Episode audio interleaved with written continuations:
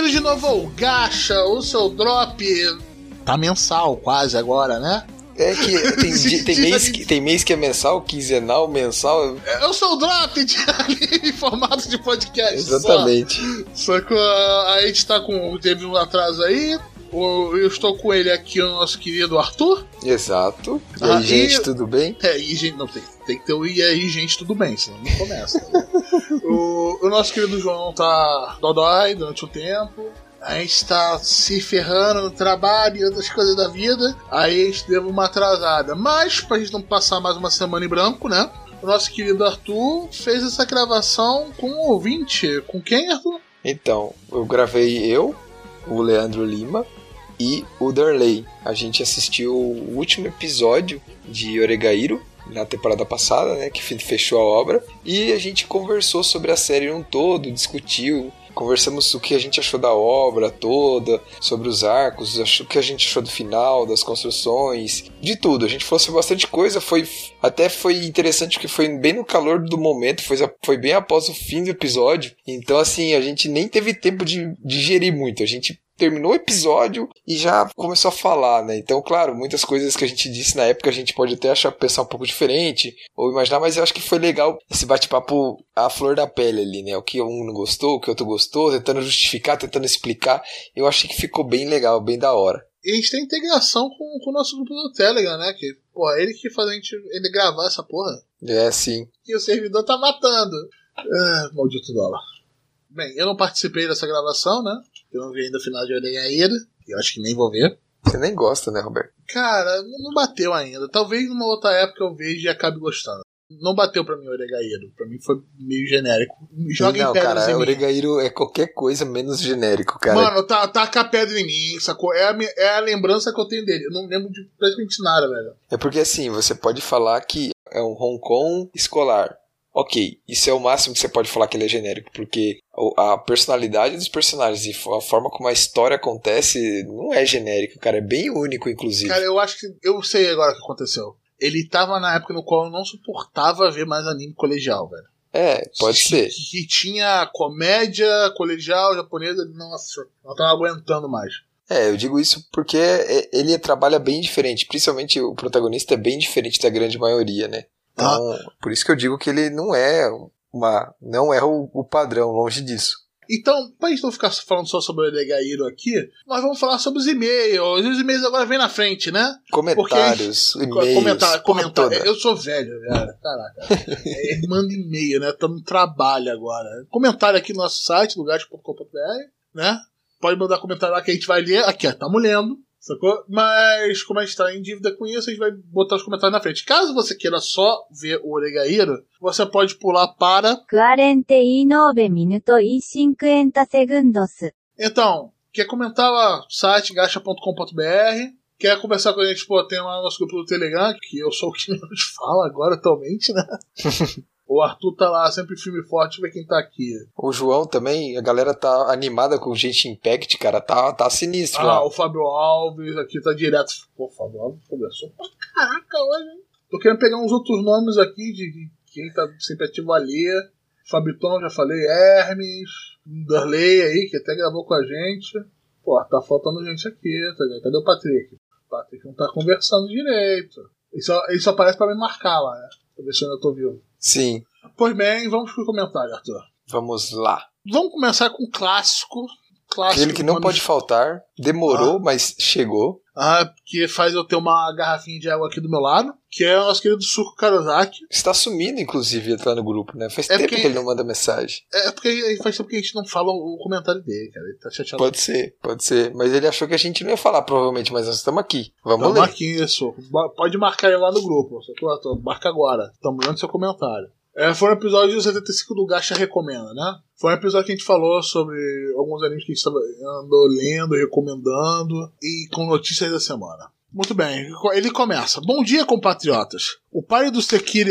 Ele já vem com o hate do Sekiro que tá falando Sekiro. Sekiro, é. O, o pai do Sekiro é ruim, temos alguém insano aqui. João deve ter voltado da vida de Wish pra vida do Wish enquanto gravava. E uma coisa que eu não curto do pai do Sekiro é a falta de punição por errar. É, no Dark Souls, sempre que você tenta fazer um parry e errar o time, você se fudia. Sekiro é assim. É, é mais fácil de spamar o parry, só que a janela de parry é bem menor, cara. É, aí continua. No Sekiro é muito mais fácil de spamar o parry e dar sorte de pegar. Mas eu também não consegui jogar bem no PS4 Fat. Me parece que o jogo está 30 FPS, então a culpa pode ser do delay. Não vi nenhum problema no PC. Hum. É, vamos lá. Ele continua aqui. Falando sobre as partes de et do sal, né? Lá vem. É... O criador já falou que ele gosta de colocar esse tipo de coisa por influência dos mangás que ele gosta, apesar de não saber usar. O S.A. Gangale não apresenta a parte et, mas é um personagem masoquista que gosta de ser abusado por uma lore sadista. Está parecendo outro anime. Está parecendo outro anime. é, e que ele provavelmente está falando do Gangale, o, o Alternative. o que Isso, não foi feito, cara. Não, não a saga do Gangale do Sal, né? Que é Isso, pior ele tá falando do da. Da P90 Rosa, né? Isso, Da- exatamente. da P90 Rosa. que é o spin-off. O maluco ficou perseguindo a garotinha até que ela chamou ele pra, para o seu apartamento e amarrou ele. Ri pra caralho, mas foi uma bela mudança bruta pro estilo toda hora.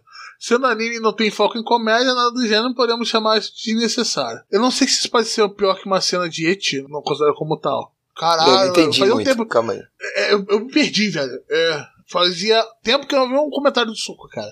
Aí ela disse que depois da primeira temporada ficou normal o criador colocar algumas coisas de Eti. Sim. Arthur, dentro da primeira temporada ainda temos a Suna sendo abusada pelo malandro que seria o futuro marido dela. Não, dentro, É, eu não, acho que- então, eu isso acho é que na não- primeira temporada, mas é no segundo jogo. No primeiro, no primeiro arco do Minecraft não tem nem- É, eu acho que nenhuma a gente cena falou dessa. primeira temporada ou primeiro arco. Talvez o, o termo melhor seria primeiro arco. primeiro, é, o primeiro O arco, Minecraft. que é o Minecraft, não tem nenhuma cena dessa. A partir do segundo Ah, arco. que tem. Exatamente, isso. Aham, E e, a cena acontece. et, et dela sendo abusada, ela tem uma função. Tem uma citar você o nojo do cara, tá ligado? É, mas é que o problema é que não precisa, né, cara? Puta sim, merda. sim, não, mas tipo, é uma forma de você utilizar. Você é a pode. ferramenta de roteiro mais ridícula, tipo, digamos assim, mais Cara, batida, é- né? É, mais é batida. muito. ba- é, O problema é que ele é muito batida, tá ligado? E, e se você usa com a mão errada, cara, ele não tem mais saco pro et, E o problema coisa. é, tá que, ligado? é que nas outras temporadas, que nem o caso do Alicization, nem foi esse o caso em alguns momentos, tá ligado? Foi só agressividade mesmo, foi só desnecessário mesmo. Nem pra isso serviu, sabe? É, eu, eu diria que aquela cena no segundo, eu tô aqui cagando regra, né? Eu não acho que ela foi tão desnecessária assim. Eu, eu vi com uma ferramenta de roteiro. sacou? Sim, eu também, mas porque é que ficou, é mal de usado, entendeu? Sabe, sabe qual foi? É clichê. Muitas dessas cenas de et clichê. É, eu- tava falando com um amigo meu há uns tempo atrás, e assim, cara, tinha uma música chamada Push Me, é, há muito tempo atrás, no, no começo dos anos 2000, tá ligado? Esse 2005, 2006, não me lembro agora direito como foi. Era uma cena que tinha um clipe muito sensual, muito forte, sacou? Que era uma mulher usando power tools pesadas, tá ligado?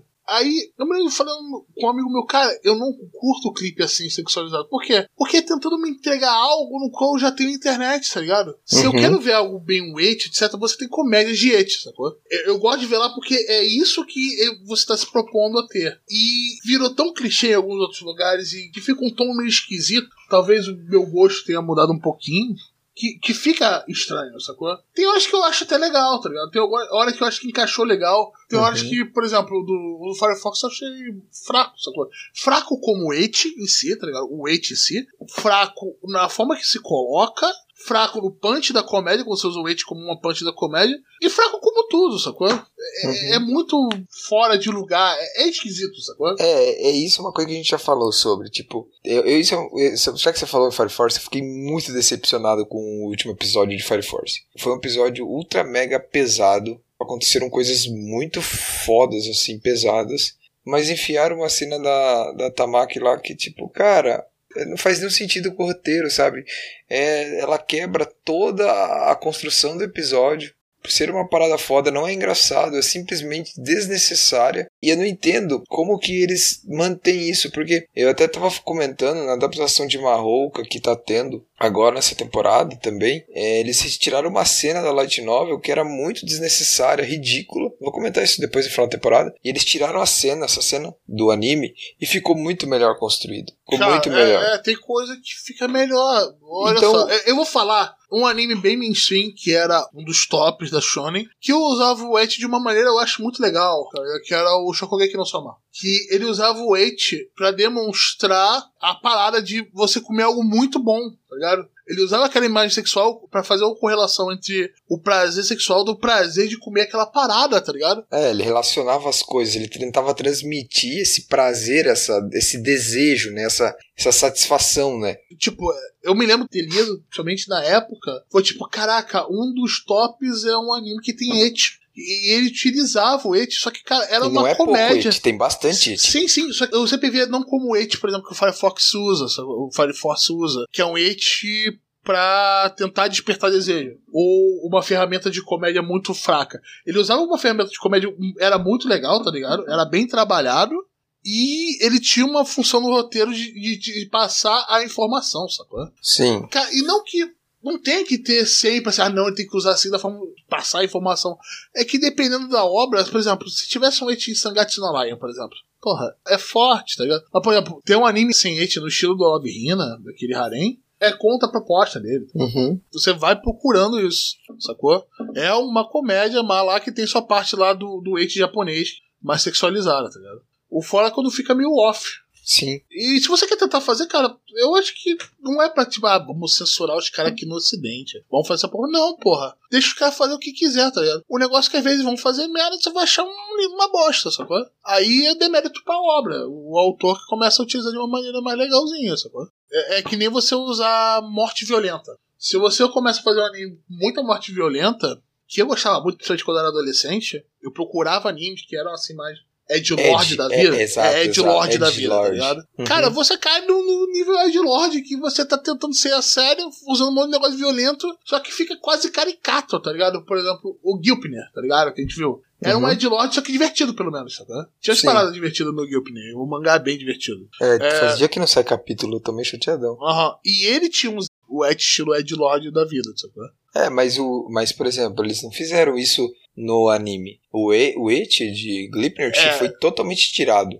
Não tem não, não, não, metade a- do. Ainda tem, só que é bem mais fraco. Não, Porque no, no mangá metade. nego, nego carrega mais no mangá, né, cara? Sim. Violência e et, mangá geralmente são mais carregados. Fica de exemplo, vê o Parasite no mangá e vê o Parasite no anime. Ah, cara, Então, mas, mas olha aqui. Não, não, Roberto, calma. Eu, eu entendo o que você fala. Mas, cara, vamos lá. Pra quem viu o, o Power Ranger putaria lá, Glipner podia ser bem mais. Glipner não tinha nem cena censurada, cara. E a gente tem um monte de obra de hate com cena censurada. Então, assim, eu entendo o que você fala, concordo. O mangá normalmente pesa mais. Mas o, o hate que tem no mangá de Glipner poderia estar no anime censurado, mas poderia, entendeu? Poderia, tá ligado? Isso que eu quero dizer, eu acho que eles acertaram a mão nisso e reduzir um pouco o nível do et, até porque ele a, a ideia da obra nem é isso, né? O et muitas vezes na- acontece na obra tem a ver com a violência e, e o que, que tá acontecendo, né? Uhum. Não, não, não tá É, Eu, necessariamente. eu quero, eu quero no futuro que a gente fale sobre Gantz. Que eu queria rever e ver o et do Gantz como ele utiliza, sacou? Porque o Gantz é a Mas minha é obra Ed foda, Lord aí vai- favorita. Mas aí nós vamos ter que falar sobre o anime, daí não dá, cara. Ah, não, faz o anime, a gente fala até o episódio e para, tá ligado? Vamos continuar o comentário do suco, né? Senão a gente não termina essa porra hoje. Vamos lá. A rota favorita do Arthur do Fate é a da Rin. A rota da Saber é infinitamente melhor. Não, Tá não- eu não acho. É gosto, cara, é gosto. Suco. Def- Eu tenho direito, eu tenho direito a gostar da minha Tsundere, cara. Relaxa aí. Ah, that fucking piece of shit, that little bitch. Sacanagem. A pode ser da hora em poucas partes, As principalmente as cenas de sexo que você consegue ver a personagem. Ah, Aham, aham, aham, aham. Tá, sei. pu- pu- pulei aqui o negócio. Falar. O pessoal do Gacha tá numa, tá numa tensão fora pra jogar Fall Guys. Impressionante. Ou eu tô É. fora de moda. Pô, faz o tempo, né? Fall Guys esse- ninguém joga mais, né? Esse comentário do suco tem uns dois meses, eu acho, por isso que É. é, da época, tá ligado? Mas a gente jogou bastante mesmo os- o, o Fall Guys na época Fall desse Guys é divertido pra caralho, velho. É divertido pra caralho. A gente não joga pessoa do chat, velho. Sempre tava cheio? Sim. sempre tá cheio? Aham. É que nem o. Agora é o Among Us, né? O Among Us tava, tava rolando lá. Isso, agora é o Among Us que tá Genshin. rolando. E, o Genshin Impact. E o Wife Impact. É, Wife Impact, né? Mas vamos continuar aqui. Excelente começo do episódio 75. O João realmente entrou no personagem. Ah, que ele ficou torcendo, né? Sim. É o que eu, que eu não, não participei. Foi divertido de escutar, cara. Foi um gacha divertido de, pra mim escutar, porque eu, eu, faz, um- eu não consigo escutar direito os que eu participo. Você consegue, Arthur? Eu me divirto, cara, eu gosto. Cara, com algumas paradas eu, eu rio de novo quando a gente, quando a gente Eu, fala. sim, eu eu- dou risada de novo, eu falo, mas eu, às vezes eu tenho um insight, penso, pô, eu podia ter falado isso, daí eu já perdi Ah, o mas, tempo, tá mas isso eu me diverti porque eu parei e vi falei, cara, eu não sei nada que tá rolando aqui, tá ligado? Claro que eu vi a pauta, tá ligado? Eu sei da pauta, mas. Sim. Porra, mas foi legal, porque porra, eu ri pra caraca na abertura. Não, mas é que o problema é que eu nunca fiquei de fora de nenhum gacha, entendeu? Aham. Ah, é mesmo. Eu antes não tinha ficado fora de, de nenhum gacha, agora eu fiquei. Então, ou seja, vai, pra, pra gente poder comparar mesmo, vai ter que rolar um sem o Arthurzão aí, né? Sem o Taquinho, Não, mano. não, não, senhora toda não rola, cara. O seu coração disso aqui. Ai, ai, Vai. vamos lá, continuando. Ainda espero até hoje uma explicação do porquê o senhor João, odiador de reserva da Silva, José, sempre reclama do Et em anime que e estava há pouco comemorando que vai conseguir customizar o tamanho do, João, do jogãozinho do Cyberpunk. Uma parte de putaria que seria desnecessária. Será que porque é putaria explícita ou porque é mais próximo dos realistas? Podia ser. É, eu queria que o João fosse aqui pra gente falar disso. Exato. É, mas João tá com um probleminha aí, principalmente na garganta, tá se recuperando. Ah lá, caralho! Três pontinhos. Olha, o Arthur cagando foda, elogiando os caras, adaptando as obras e tacando dublagem na língua deles em vez da língua original. Lamentável. É, foi do Great Pretender? Falou? Acho que foi, aham. Cara, Great Pretender não tem como, cara. Aquele muito inglês do pessoal- Não, aquele inglês do cara é muito, é muito ruim, cara. Aquele Mas inglês do é pessoal é muito ruim. Sim. Eu não seria enrolado com um cara com inglês daquele jeito, cara. Eu já ficaria muito alarmado, muito esperto. Não, não rola, tá ligado? Não. Ah, tá. assim, Daqui a pouco tá comendo a censura da adaptação da história, não respeita a obra original. Ah, cara, nós já falamos isso aí, Emerson. Você sabe a nossa opinião já, cara. É, é, é que eu só de falar essa porra, cara. Quer, se você aqui é ouvinte novo, quer ver algum gente- quem falou isso, eu não me lembro. Procura a época do Do Goblin Goblin Slayer. Foi o primeiro negócio que a gente ficou, ficou assim. ó. Agora a gente só Cara, ah, polêmica. Tem tipo uma assim, ó, polêmica por temporada, não, né, Arthur? Olha aqui, ó, a polêmica, a polêmica, vocês não estão ligados. Em janeiro, o Goiás. Tudo que vocês imaginam que deu de polêmica com o Goblin Slayer vai, vai ser esquecido. Porque vai estrear um anime em janeiro que vai redefinir o conceito de polêmico no- nos animes, tá? Ah, Esse o Twitter, é Twitter, Facebook, isso aí vai acabar. Cara, Qual- vocês não têm noção. nome. Fala logo o nome pra eles esperarem. Tá, o nome da obra é Kaifuku, é que eu não lembro toda ela, peraí. Procura Kaifuku, acho que você vai achar, não é, Arthur? É, exato, é só não fala o escrever nome dele, não, Kaifuku. Procura ali, Kaifuku. É, é, ó, Kaifuku Jutsushi no Yari Naoshi. Esse aqui vai redefinir as tretas do Goiás, tá? Do- do- das histórias dos animes. É que, sabe qual é foda? Você não ouvia, né? O saudoso VideoQuest. Eu acho que não. Cara, ele me inspirou pra fazer isso aqui, cara. Pra, gente, pra eu procurar podcast de anime, porque ele falava. O Kitsune falava muito bem sobre as paradas. Nem sempre eu, concordava com a visão dele, é essa beleza do bagulho, tá ligado? Mas ele sempre era extremamente baseado em muita coisa que ele fazia, tá ligado? Uhum. E ele tinha um conhecimento que a gente acaba não tendo, tipo, conhecimento de crítico de cinema mesmo, sacou? É, ele era um cara mais especializado, por isso que o, o, o cresceu tanto, tá ligado? E, e, infelizmente eles acabaram porque as coisas acabam, né, pessoal? Mas que tá no Twitter. Então, quer, quer saber sobre a opinião dele? Segue ele no Twitter? Pergunta pra gente não. Tá É, de boa. assim, é, ó, é, isso é de eu- boa. Vou ser bem sincero, tá? É, pra vocês entenderem bem.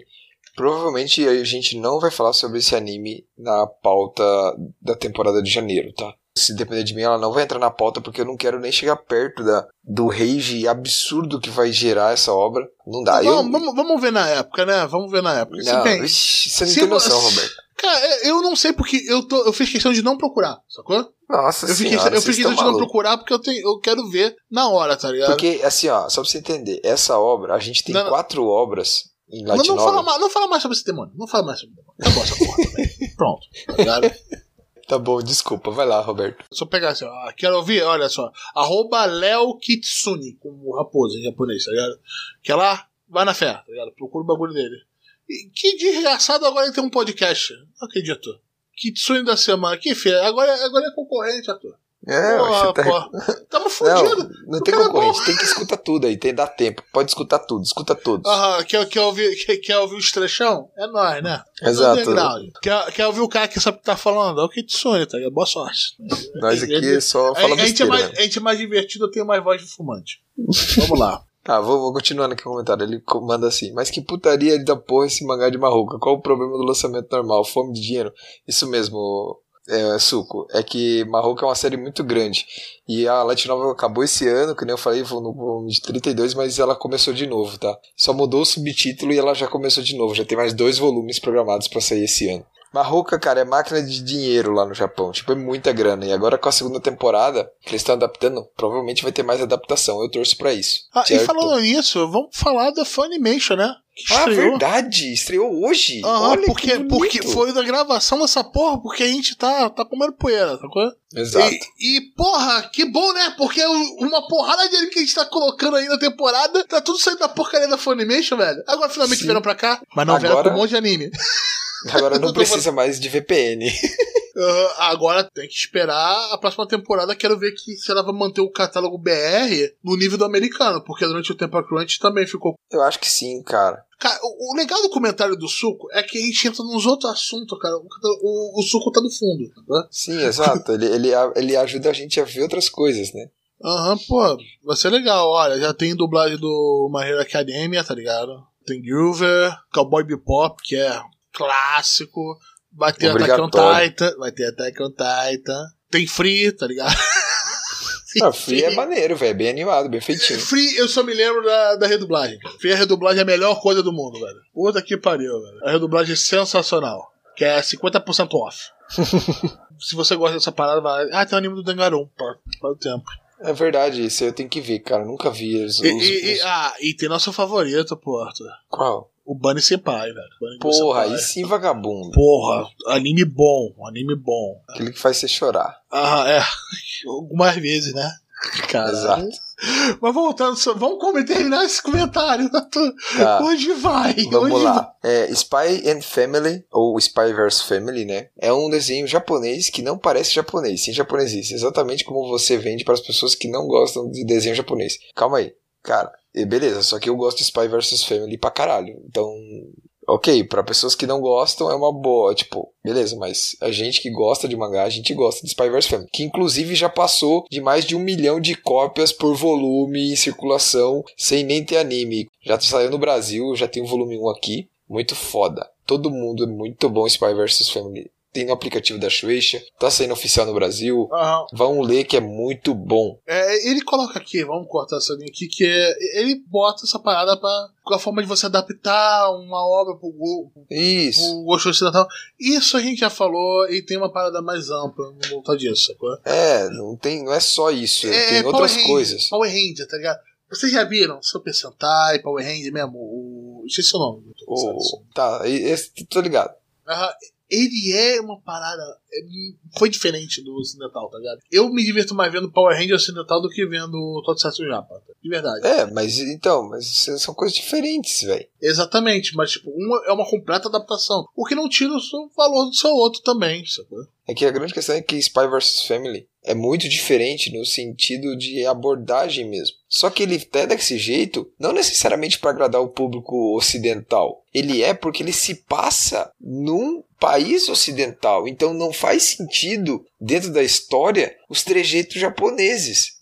Entendeu? E tipo, então não é para fazer para inglês ver e para que pessoas gostem. Não tem nada a ver uma coisa com a outra. A mesma coisa que acontece com o Full Metal. Você tem uma obra que é um sucesso absoluto, esmagador, incrível, e ela não tem os trejeitos japoneses, porque ela não se passa num país oriental. Tem um ou outro trejeito japonês no Full Metal, que deixa tá. vazar. Não é nem de perto, Roberto. Não, não mas nem de. Não, com certeza. Tá concordo, muito mais para um país europeu do que para um país não, oriental. Com certeza. Por favor. Vamos, vamos botar 90%. O que não Isso. aconteceu com a porcaria da live action, que é Sim. muito japa japa. É muito, Sim. muito, muito japa, tá ligado? Tá, mas o que eu quero dizer é que é o seguinte: o cara que fez Spy vs Family, ele não fez sem os trejeitos japoneses para agradar o público ocidental. Ele fez desse jeito porque o enredo se passa num país no ocidente pronto. Não tem muito que, que costurar aí. Não, tranquilo. Eu só tô colocando aqui, eu tô criando minha conta aqui na Funimation. Ah, rapaz, continuando o comentário aqui. Ah, rapaz, já que esse aqui é um podcast de joguinhos, vou dar umas recomendações aqui. Então, agora as recomendações de jogos do Sou Karozaki. Primeiro, se algum degenerado ainda não jogou algum Yakuza, já passou da hora. Tem no Game Pass o 1 Remake, o 2 Remake e o 0. Ah, Yakuza é da hora, cara. Jogo de porrada lá com uma história muito da hora, velho. Do Goku, Dois, segunda. Goku Ryu, uma parada assim. A Hat in Time é um excelente Juju. Poucas pessoas vão saber o que é Juju, hein? Joguei Juju muito esse é game. Um, é um jogo onde tu gosta muito, tá ligado? É, é aquele jogo meio capenga que você gosta, tá ligado? Meio meia boca, assim, mal ou menos, né? Joguei muito esse game, eu não esperava nada dele nunca tinha gostado de jogos desse estilo. Fiquei surpreso com o quão divertido esse game é e o quão deliciosa é a gameplay. É um game de plataforma 3D. Ó, oh, interessante. 3. Esse é muito foda. Nunca tinha ouvido falar nele. Ele é o Leisure Sweet Larry Magma Ah, uh, Loud. Sweet Larry, tá ligado? Isso. Cara, esse jogo aí é mais velho. Se tu tem pai jovem, provavelmente seu pai jogou essa porra. Que era um jogo pornô no comecinho da época, sacou? Que era Caralho. melhor feito, velho. O Emerson só via essas paradas, né? Jogar coisa normal não curte. Ah, deixa ali, né? Tem joguinho dele, mas tem qualidade, né? Exato. É, é. Então, sacanagem, mas esse é foda também. E tem uma versão adult only na Steam. Ó, oh, não sabia. O jogo do qual eu estava falando é o The Messenger. Tem no Game Pass. Um plataforma 2D 100% no estilo clássico. Trilha sonora 10 de 10, gameplay 10 de 10, arte 10 de 10 e a história é outro 10 de 10. Caralho. Esse game está com como a segunda melhor indie que joguei. O primeiro é Shantai Half Jenny Hero. Recomendo pra caralho também. Não conheço. Bom, The Messenger tem uma história 100% voltada para a comédia. O protagonista é um ninja em treinamento que tem sua aldeia atacada por demônios. Ele recebe a missão de entregar um pergaminho. Meu Deus. Ah, nossa, é, é, é. Ele tem um humor Já nonsense. matou, não? Deixa você, Will. Deixa você, Ele tem um humor nonsense e quebra a quarta parede. A gameplay é frenético, alimentado por power-ups e pelo excelente level design. Tem bastante backtracking, não entediante, o que não é fácil. É tipo, então, Castlevania, né? Isso que ele tá falando. É o comentário do soco, cara. É totalmente viciante. A história e o gameplay mantém você totalmente preso no game, querendo ver a próxima área e que vai acontecer na história.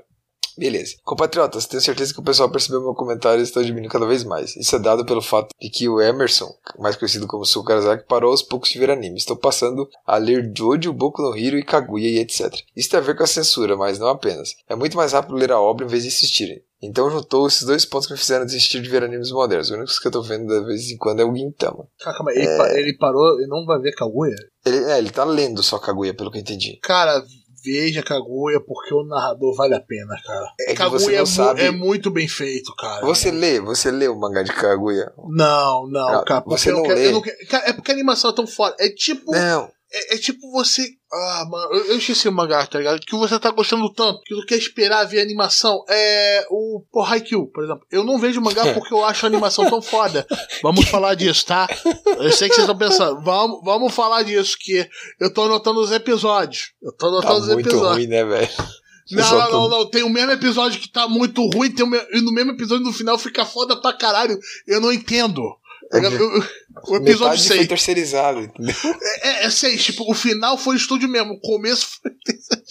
Ai, mano, eu não vou, não vou spoiler, não. Isso vocês, vocês vão ver, tá ligado? Haikyuu, tá ligado? Eu gosto tanto do anime que eu não tô vendo mangá. Essa última temporada tá dando vontade. É, mas.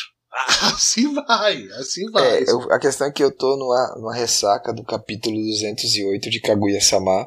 Então, eu conversei com o Leandro lá do grupo, com o Darnley, e a gente tá numa ressaca do 208, tá complicado, tá? Mas vamos lá, continuando. É, esse problema não existe pra mim entre Light Novel, Visual Novel e os mangás. Agora eu estou dando prioridade para o material original das obras. É, infelizmente, tem Light Novel que não tem tradução e a tradução do mangá está acompanhando o lançamento dele. Entendi, beleza. Quando eu vi que tinha notificação no grupo e vi RTX-ON, já estava preparando o textão, mas era o nome do grupo, seguindo a tendência. Isso aí, exatamente. Exatamente. Eu vou estar sempre aí escutando o cast para saber sobre novidades sobre qual anime o Renato deu hold e para saber se o modelo Founders da 30 vai dar ruim na CPU. É, não tá muito bom não, tá tendo BO aí, tá dando vários problemas na 3080 aí, né? A gente não, sabe. não, o negócio da 30 é, tá dando problema se você conseguir uma, né? Exato, exato. Primeiro, Até, é, no, até, isso- até no Brasil tá difícil, velho. até a, a série 6000 da AMD já acabou tudo, né? Já tá esgotado Ah, tudo. né? é, é o que acontecer, que acontecer, sacou? É o que acontecer, vida que segue, sacou?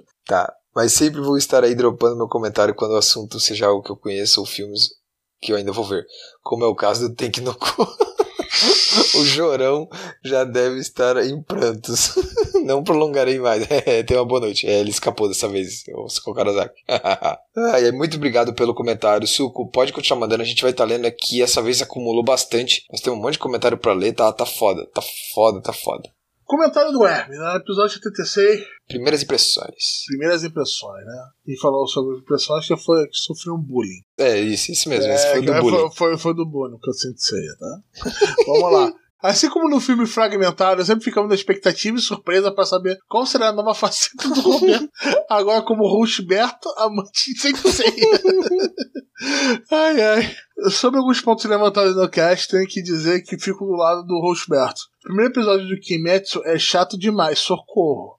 Alguém me entende. O anime só pegou depois do treinamento quando, quando revela sobre o guri que ficava na pedra, que o protagonista treinou para cortá-la, etc.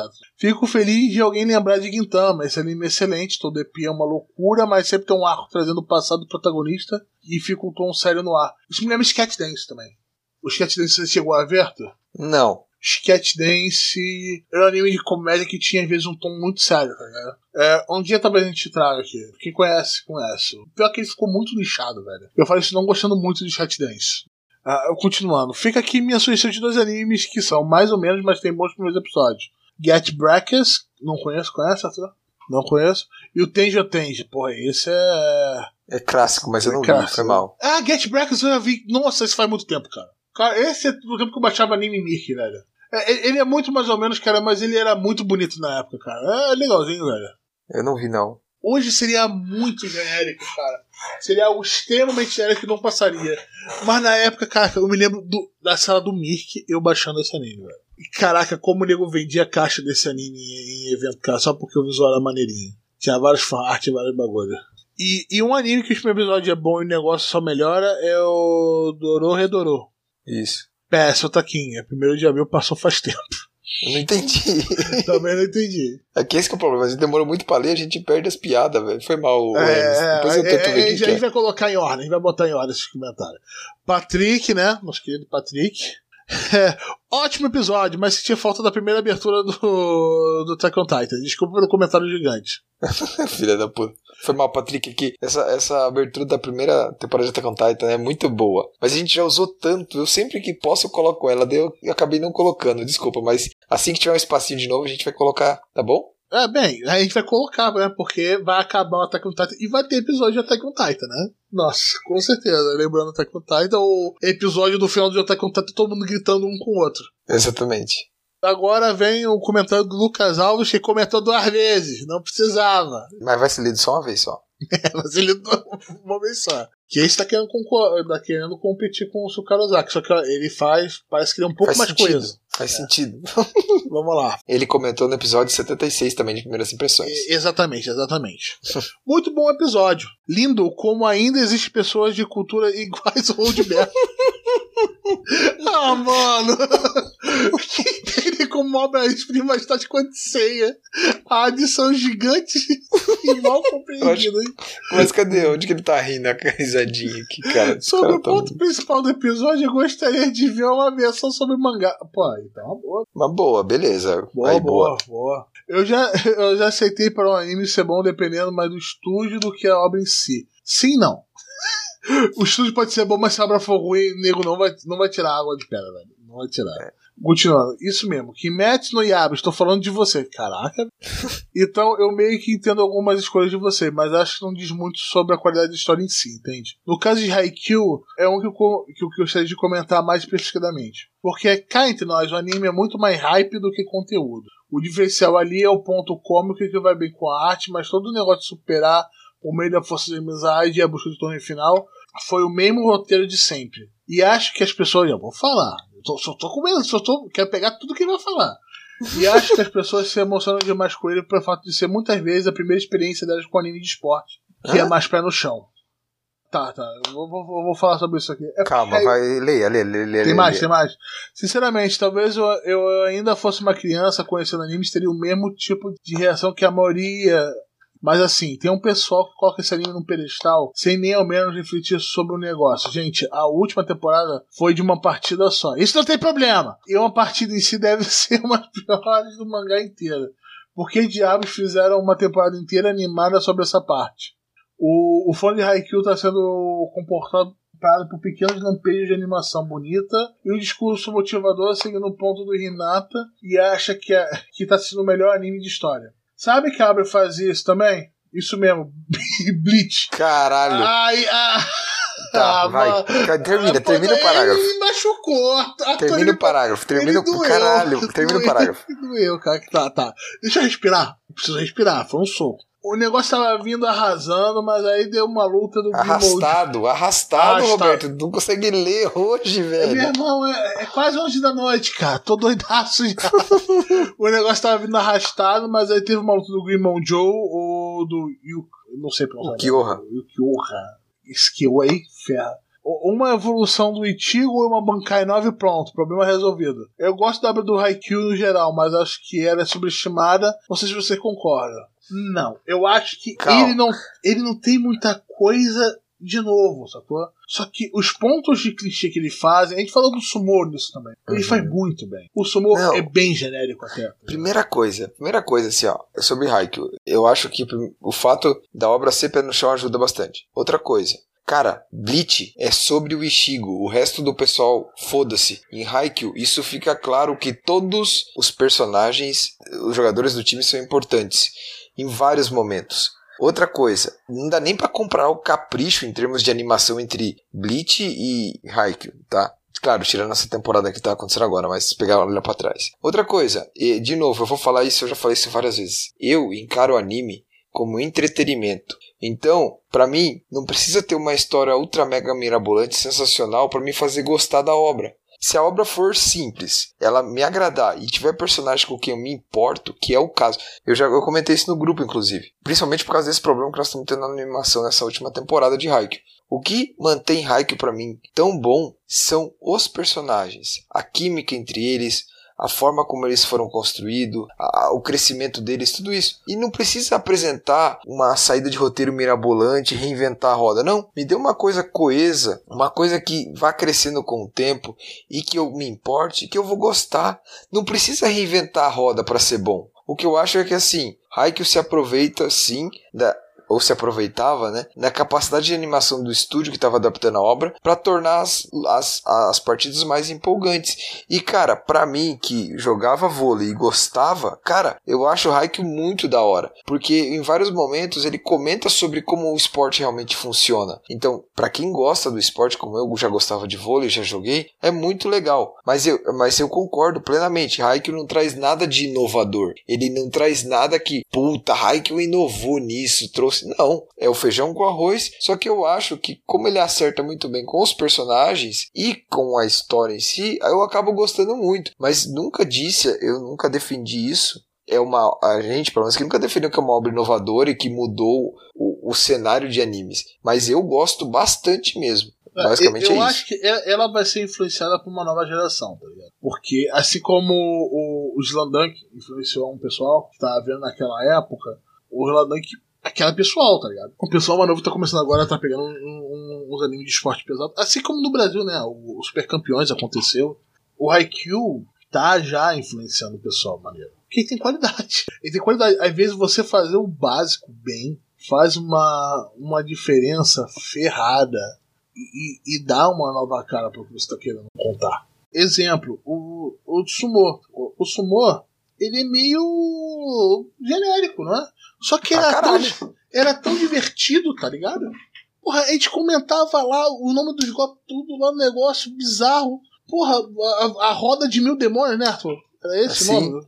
Sim. Só que era divertido, só que a gente via, tá ligado? A gente não achava a, a tipo, melhor coisa do mundo. Mas tava lá, tava maneirinho, sacou? É isso que eu tô falando. Tipo, não precisa inventar a roda, reinventar a roda pra ser para que a gente goste. Eu acho que tendo a galera carismática, com uma interação maneira e tal, pô, muito da hora. Ninguém tá, Ah. ninguém tá vendo Haikyuu pelo plot twist que vai explodir a cabeça e vai te fazer questionar seu ego A e interação tal. dos Porra, personagens são muito bem construídos e os personagens são bem construídos, cara. tudo certo, Alberto, Não, mas não, Haikyuu eu, não, eu, não, eu tô ligado, mas isso aí é o básico, sacou? Isso deveria ser o básico de uma história. mas não e- é, e- cara. e a gente tá vendo cada lixo ultimamente que Deus o Sacou? livre. Isso é o básico, só que quando você consegue acertar isso bem, porra, isso faz uma diferença, cara. Sim.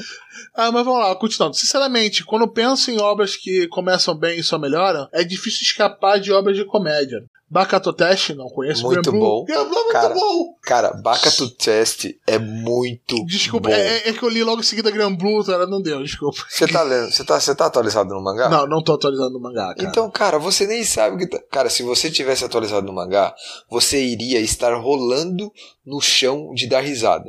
O mangá de Grand Blue tá sensacional. Inclusive o autor falou que tá chegando nos finalmente do mangá, tá? Deve acabar aí daqui a um tempo. Ah, cara, eu vou, vou me atualizar nele depois desse Tá muito bom. Eu concordo. Bakato Test é muito bom, Lucas. Grand Blue, o mangá tá espetacular. Eu achei que o anime não conseguiu acertar o timing bem certinho do mangá. Do Granblue? É, Tá falando? aham. É, o é, mangá- é, ele errou no comecinho, tá ligado? Isso. Um. Mas assim, cara, o mangá é muito bom. Konosuba também eu concordo que só melhora. Konosuba ele só melhora porque muitas das cenas engraçadas vêm da personalidade zoada dos personagens. Então quanto mais você conhece, é, então quanto mais você conhece, mais situações engraçadas vão acontecendo. Concordo, Konosuba só melhora realmente. É, para mim Konosuba é muito bom. O filme é, é- O Kazuma tá no power máximo, assim, de, de, de escrotidão e, e desapego da, da- da moral. É muito bom. Skull Rumble é antigo, mas é bom também, eu gosto. É, Skull Rumble foi muito legal na, na época, eu tenho medo de rever, cara. Mas é antigo, cara. Skull Não, Rumble não, é de eu, eu acompanhei, 2010. eu acompanhei, eu acho que já falei aqui no Gacha, né? É, Uma, eu uma depois, eu não- eu ainda espero o Sangaki, que é a terceira temporada.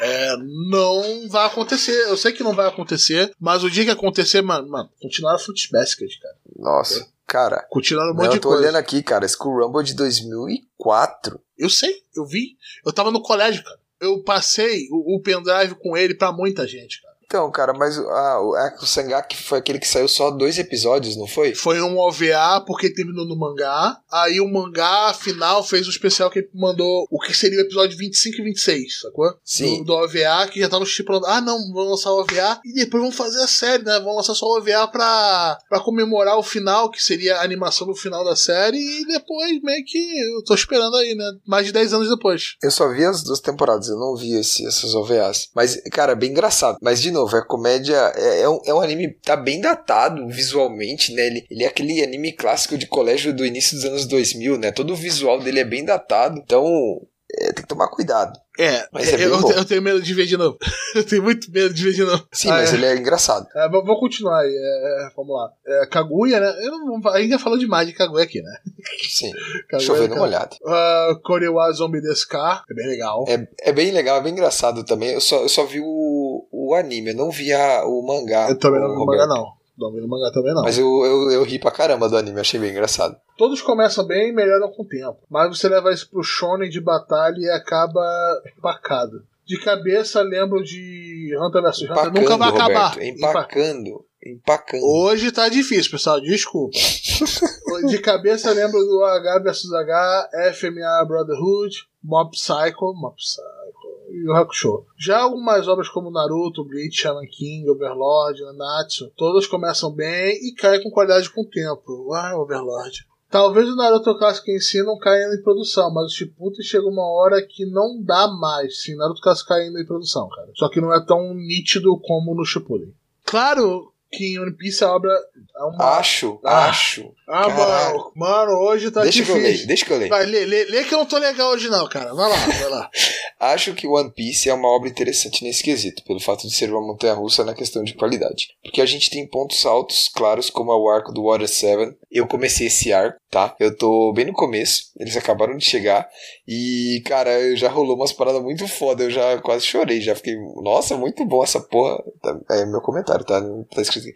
Eu tô bem nervoso com, com o arco em si, tá? Todo mundo criou uma expectativa muito grande e eu tô muito ansioso. Tá, continuando o comentário. Ou os acontecimentos pós-arcos que geralmente dão um panorama de como o mundo reage aos acontecimentos pós-arcos que geralmente dão um panorama de como o mundo reage aos acontecimentos do arco inteiro que se passou. Mas também tem pontos baixos, como o arco dos tritões ou o de Dress Rosa. Esse último pelo ritmo que o Oda colocou para contar a história do que o conteúdo em si. Esse último mais pelo ritmo que o Oda colocou para contar a história do que pelo conteúdo em si. E acho que no geral, quando essa obra acabar, vai ser difícil dizer que foi perfeita. Mas vamos dizer que, se levar em conta o quão longa ela foi e o ritmo de lançamento que foi submetida, dificilmente alguém vai fazer algo no mesmo nível. É isso. Eu acho que deu para expor o que eu queria. Não vou pedir desculpas pelo texto longo. Sei que o João ama um textão mais do que ninguém. Abraços e continue fazendo esse delicioso podcast. Que isso, Lucas? Tá, foi ótimo o seu texto. A gente tá aqui, a gente não concorda com tudo, com todas as opiniões. Não, tá bom. E, cara, comenta mais. E nem essa a ideia, mas, cara, foi muito bom. Manda mais comentários aí pra gente conversar, debater e tal. Fala mais lá no grupo também. A gente tá sempre falando besteira lá e dando risada. Então, pô, sempre bem-vindo. Agora, o último comentário é do nosso querido Ale, que eu vou tentar ler sem nenhum erro até agora, que eu tô muito doido hoje. Vamos lá. Ale fala do episódio 77 da resenha da temporada de inverno de 2020, né? Olha lá. Grato pelo espaço de No Guns, eh, no, Guns No Life, né? Não, No Guns Life. Caralho. É, tá escrito, porra, foi rápido, né, cara? Foi rápido que durou isso, meu erro. É né? No Game No Life 1, esse é um anime. No Guns Life é outro anime, outra Mano, coisa. hoje eu não tô legal, não. Eu sou o João, não. Hoje eu não tô legal, não. vamos lá, vamos, vamos. O cara tá bebendo, tá ligado? Eu não tô bebendo, velho. E por isso é o problema. Uh, na resenha de inverno barra verão, né? Anime subestimado, apesar das incongruências com a realidade. Curti a descrição dos apresentadores no episódio. Host Beto The Holder, Ota King civil e odiador de reserva. Que, adiador, que adorou fazer esse episódio. Parabéns, pessoal. O que vocês estão esperando em futuros animes para agradar os seus gostos pessoais? Eu espero que eles sejam bons e que sejam Eu espero- diferentes. Eu espero que, que não façam o resto das quatro obras que vão dar um zica no Goiás, cara. Que é da zica no mundo. É, mano, eu, espero Já- que seja diferente. Por exemplo, é, o, o anime da- das escaladoras, Arthur. Você tá acompanhando?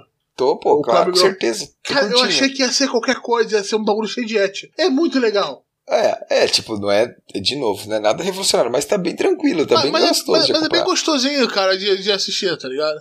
É assim. A, a Talentless Nana também tá bem legal. Pô, Uhum. Tô gostando de assistir. E, cara, tem, tem, tem medalhões, né? Nem, nem, nem, fala.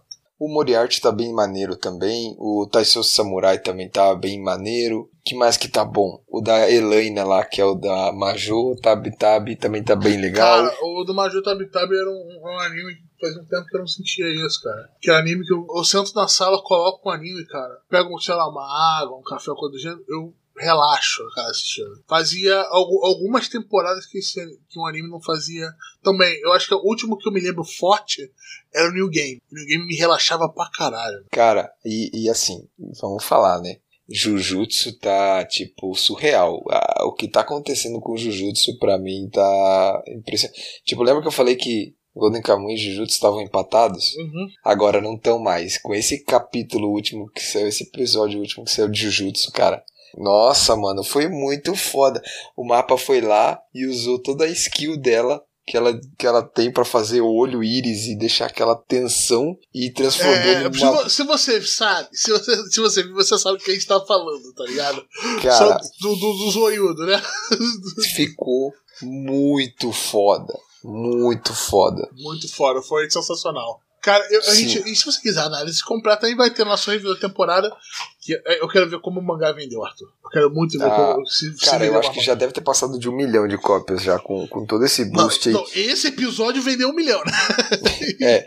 É, ficou muito, cara, ficou lindíssimo. Eu acho que, putz, eu, o episódio só mostrou que a parada é muito da hora mesmo. Eu, pra mim, Jujutsu tá sendo muito bom. Fechou, Roberto? Esses são os nossos comentários? Sim, sim, né? Então fica lá com, com o especial do Arthur, com o Shimoneto. Mas caso você queira botar mais comentário, falar com a gente, etc., ser chamado aqui pra comentar algumas coisas, só participar lá do nosso grupo do Telegram, tá ligado? E Funimation paga nós.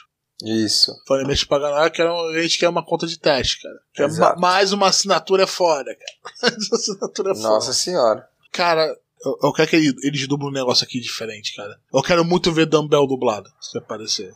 Sério? É, é, eu quero ter uma desculpa pra ver de novo.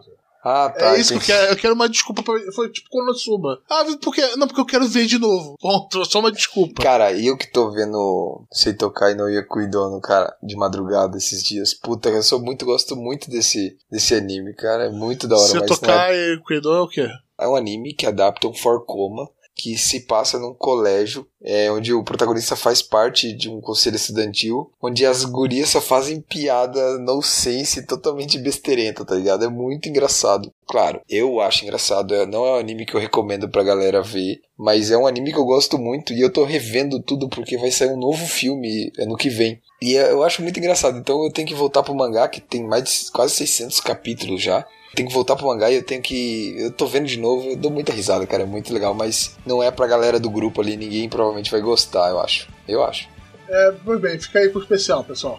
Valeu, gente. Tchau, tchau. Fiquem aí com o nosso especial de Oregairo aí.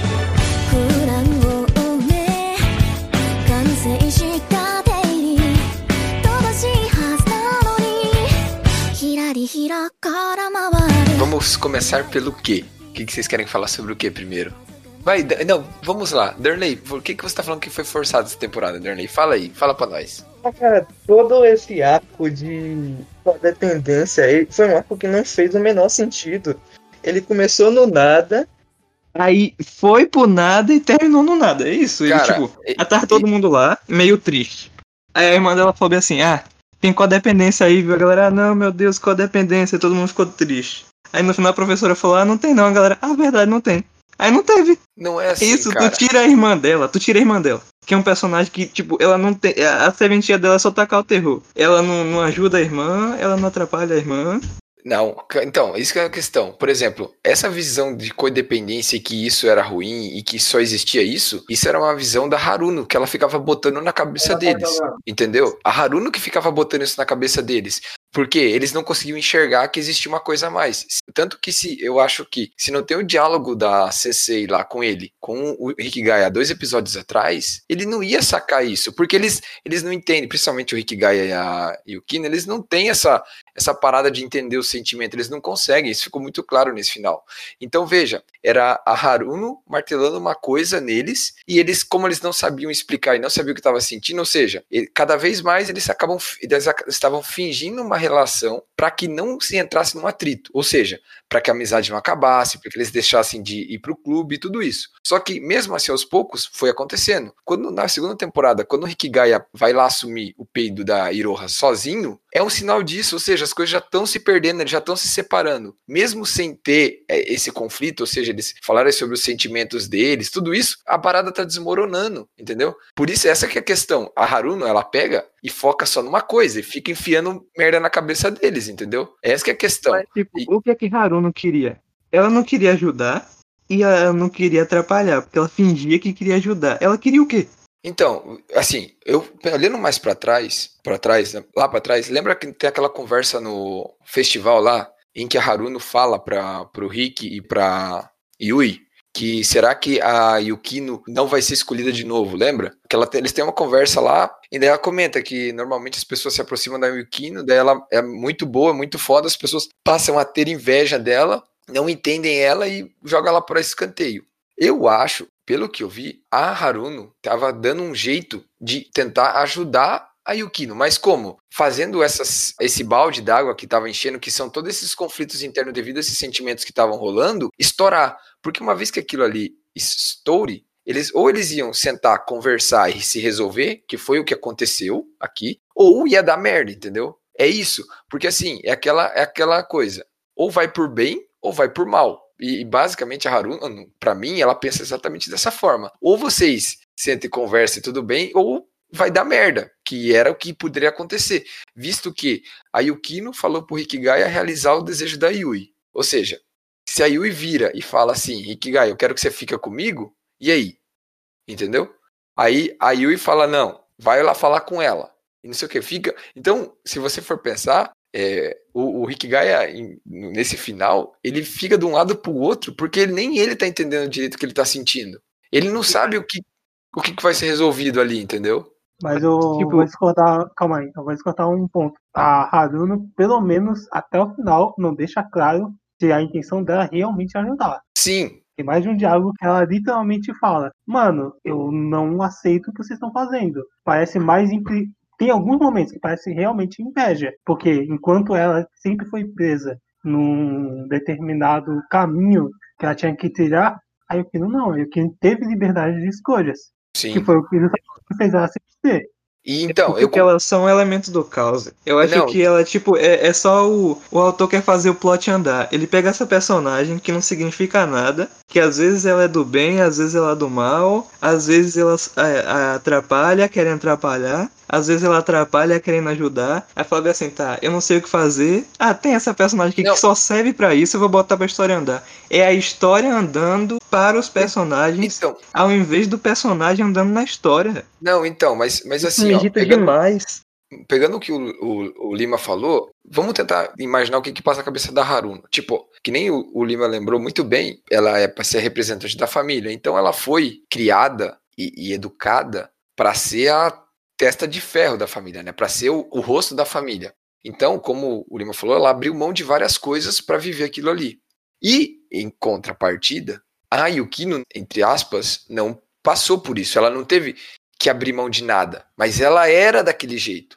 Então o que acontece? A Haruno pode ser aquela mistura de um pouco, que nem o William falou, às vezes é um pouco de inveja, às vezes querendo ajudar, mas ela tendo conflito com ela mesma, porque veja, imagina pra Haruna, ela passou tudo a vida dela daquele, entre aspas, martírio, naquela linha, seguindo aqueles ensinamentos, sendo educada daquele jeito. Aí a Yukino vira, não, eu quero, tá vendo isso aí, que a Haruno fez a vida toda aí? Eu quero fazer isso aí. E daí a Haruno fala que ela não vai entregar isso tudo que ela conquistou de graça. Porque faz sentido, porque, cara, ela se fudeu muito pra ter posição social, pra ser influência, pra tudo. Então ela não vai simplesmente falar assim: "Ah, Yukino, você quer então toque de graça". Não, a Yukino vai ter que penar um pouco, vai ter que sofrer um pouco também, entendeu? Eu acho que tem um pouco disso. Que nem ela, que teve que abrir mão de um monte de coisa. Ver a irmã dela, que tem toda essa dificuldade de soci- social, tal, tal, tá ali construindo uma amizade bacana, construindo pessoas que ajudam, que estão ao lado dela. Você acha que a mulher não fica um pouco enciumada e um pouco com inveja? Então eu acho que o personagem da Haruna é bem complexo e que ele oscila entre o que ele quer, em termos de inveja e ajudar a irmã dela o tempo todo, sabe? Tanto que tem uma conversa, cara, com tem duas, dois momentos. Lá atrás, o Ramaya dá, dá a entender que ele é apaixonado pela Haruno e ela simplesmente não liga pra ele. Foi, é, ele, ela fala que ele é boring, que ele é chato. Ela fala isso pra ele, acho que na segunda temporada. Agora, nessa temporada, teve uma cena que eles estavam conversando e ela vira e fala que adora ele, entendeu? Aí que tá. Essa incoerência pra mim dá crédito pro que o Davi falou. Mas a Haruno, ela é meio dissimulada a história inteira. Sim, Eu não acho que é só pelo roteiro andar. Realmente, o bagulho da codependência é um bagulho que eu, que eu acho que eles pegaram muito no. porque No focou muito a Haruno, tá ligado? A Haruno fiando aquilo na cabeça deles. Esse foi o problema. Porque não, é- essa conversa não é só com o Hikigaya. Ela fala isso com a Yui também. Sim, ela que bota E- na cabeça deles. Hum, É, então. na- E eu vou te contar um pouco, pra mim, as coisas começam a desandar no final da primeira temporada. Quando a Yukino percebe que os métodos do Hatman não são o que ela deseja. Tanto que o primeiro arco da segunda temporada é o rompimento do, Do clube. do. É, porque o Hatman fez o que a Yukino achou inaceitável. E aí Yui ficou magoada justamente porque ele acabou ferindo a pessoa que ela gostava. Que no caso era ele.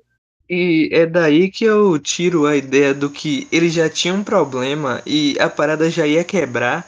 E eu acho que a Haruno ali não, fa não, não faz sentido ela tá atrapalhando nem nada. É, a- eu- o autor ia conseguir continuar a história sem essa parte que eu acho forçada de- do, do- da codependência. A história ia, continu ia acontecer, sabe? Eles já estavam quebrados, a relação deles já não era a relação que Rick Gaia queria, não era a Não era parada falsa, né? era falso já, já ia acontecer. Se você tira a Haruno dessa, dessa temporada, ia terminar do mesmo jeito.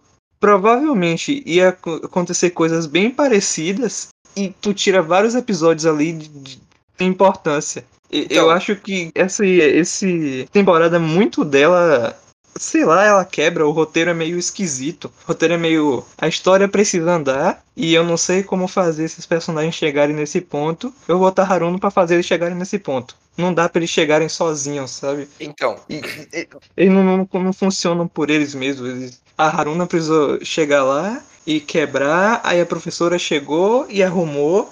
E aí deu certo no final. Não foi tipo, caralho, a gente percebeu que a relação tá ruim. A relação da gente ficou ruim sei lá, por causa de uma conversa, por causa de alguma coisa que a gente fez, e aí depois ele para e pensa, não, tem uma coisa errada aqui, a gente precisa conversar, a gente precisa construir. Não tem isso, os outros construíram pra eles. Então, Ele- cara, mas eles têm esse problema social. Aí o Kino e o Hatman têm esse problema social. Cara, o cara acabou de. Ele, ele, a, a guria disse que ama ele e ele ficou totalmente inseguro e não sabia, ele não queria responder. Cara, é isso que, que essa que é a grande questão. É, é, sobre a Haruna, eu tenho mais coisa pra falar. Essa que eu acho que é a grande questão. A gente, a gente tá olhando, a gente tá julgando, às vezes, em vários momentos, pessoas que conseguem lidar emocionalmente com as coisas. Cara, desde o começo, o Rick Gaia e a Yukino, eles não conseguem. Não adianta, se não tiver alguém pra explicar o que eles estão sentindo, um pelo outro, por tudo aquilo ali, não vai. Eles não entendem isso. Outra coisa, a gente tem que lembrar que a Yukino foi atacada, entre aspas, ela foi o desenvolvimento dela, o andar, o desenvolvimento dela na obra, foi atacada em duas frentes. Uma é a parte dentro da escola em relação aos sentimentos entre os três, que é o que? Aquela questão da codependência que a gente falou, os sentimentos dela para o Rick Gaia, dela para a Yui, o que, que ela poderia fazer para manter a amizade da Yui, mas também ter o Rick Gaia, ela tem tudo isso. E também o fato dela desenvolver essa questão da família, de ela ela mostrar para a mãe dela que ela é capaz, que ela é confiável e que ela pode ser a não é a líder, mas ah, o rosto da família, a representante da família. Então eu acho que Darnley, a Haruno, se você não tem a Haruno aí, você não tem como abordar esse outro lado, porque vários momentos a Haruno acha as brechas para colocar mesmo de um jeito meio filha da puta, ó, concordo. Não tô dizendo que ela vai falar, mamãezinha, não sei o que, deixa aí o que. Não. Ela acaba indagando eles, forçando eles a resolverem, a, a, a darem uma resposta para que a mãe dela passe a enxergar Yukino daquela forma. Então, eu acho que a, a, a Haruna, ela contribui nessas duas frentes, digamos, é o que eu acho. E assim, é, outra coisa, lembrar, é, é, isso aqui não é desculpa, mas só para quem também não acompanha, né? Essa temporada foram uns 12 episódios e foram adaptados só dois volumes, né? Que só tinham mais dois. Então, o pacing, o ritmo da temporada foi muito mais devagar, né? Tipo, teve mais barriga, foi muito, teve muito mais diálogo, muito mais coisa do que no, nas outras temporadas. É, tem essa diferença também. Você tem um pouco menos de material para adaptar, então para fazer caber nos 12 episódios, deu esse feeling. Eu tive esse feeling que alguns episódios teve, cai, deu uma queda de ritmo, assim, deu. Pô, a gente teve episódio, mesmo que você pense que é o OVA, que é o encontro da Iroha com o Hatman, cara, o episódio acontece muita coisa.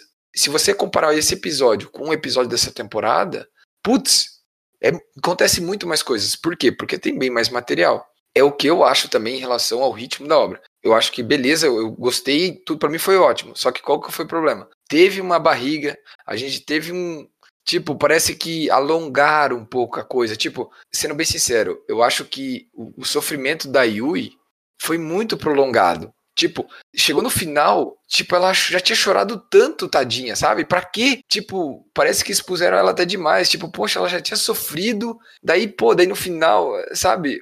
Eu não sei, eu acho que, sei lá, se em vez de ter 12 capítulos, a gente tivesse 10 ou até 9, talvez a gente teria um ritmo melhor e não teria essa, esse feeling, sabe? Não sei se vocês conseguiram entender o que eu quis dizer. Acho que o pacing meio esquisito também essa temporada. Eu lembro que a gente já discutiu isso e vocês dois já falaram que realmente acham. Eu acho ele mais lento comparado às outras, pelos mesmos motivos que o Arthur falou, mas ao contrário disso, eu gosto disso. Eu gosto do fato de você estar tá vendo das outras temporadas, você meio que tinha que, em muitas aspas, tentar juntar peças para entender frases ou entender sentimentos dos personagens, porque eles não conseguiam expressar isso em diálogos. Nessa temporada, nós temos os diálogos, pensamentos e os monólogos de quase todos os personagens que estão ali, e você pode dizer, não, isso é muito expositivo, é repetitivo. Eu achei lindo porque, caraca, a Yui, o sofrimento da Yui nessas temporadas é literalmente a coisa mais real que eu já vi de uma mina que tem uma pessoa que gosta a pessoa que ela gosta gosta da, da melhor amiga dela e ela não pode fazer nada com isso. Ela literalmente não pode fazer nada. E é, o que resta é sofrer, mano. Não tem uma, tipo, uma resposta fácil pra ela. Eu, eu, eu acho lento? Acho. Mas eu gosto justamente porque ele deixa detalhado. Inclusive, o diálogo do, do episódio 11 só é, pra mim, só é tão bom e tão impactante justamente porque a gente vê o quão difícil é para esses personagens falarem. Sim. Eu acho que eu gostaria do pacing do jeito que tá. Eu eu reclamei agora há pouco do, do pacing. Mas eu gostaria se eu não tivesse os outros problemas. Que, o, o- os problemas que eu acho. Se eu não tivesse esses problemas, se eu achasse do nível das outras temporadas, eu provavelmente também acharia tão bom como você achou. É porque, sei lá, eu, eu falei. Eu, vou voltar a reclamar do Yukino aqui. Eu não enxergo o, o, o arco de Yukino funcionando direito porque ela começa trabalhando sozinha e as coisas tá dando errado. Aí ela aprende a trabalhar com os amigos, só que as paradas começam a dar errado. Aí chega no, no arco de codependência, ela decide que não, agora ela vai aprender a fazer as coisas sozinha. Aí para dar certo, só que aí não é ela sozinha. E ela se Rick Gaia dá um jeito dela confrontar a mãe e aí ela trabalha com eles e dá certo no final e sabe o arco girou, girou e Então, mas- como era no final da minha temporada. Eu, então, mas eu tava pensando nisso. Depois que a gente conversou sobre isso aí, a gente conversou antes, lá no. Acho que foi no, no grupo mesmo, né, Darley? A gente falou, você comentou Essa exatamente parte isso. eu acho que foi no PV mesmo. É, pode ter sido. Aí eu tava pensando, ela trabalhar, se você for pensar assim, pensando bem, bem certinho, lembrando de tudo o que aconteceu, o único evento em que, os únicos, pode se dizer, que eles trabalharam juntos do começo ao fim, praticamente, e que, e que foram juntos no seguinte sentido de tomada de decisão, de ações e de tudo, foi no primeiro evento e nesse último. Porque se você pegar o evento do festival, o que, que acontece? Você tem a Yukino lá como vice-presidente lá, fazendo tudo sozinho e tal. E o Rick Gaia, em vez de ele ir lá ajudar ela, ele faz isso? Não. Ele começa a reclamar, falando que ele tá cheio de serviço. É aquela questão, ele não tá ajudando diretamente ela. Isso a gente vê o tempo todo. Então, nesse último evento agora, que, que fechou a temporada, né?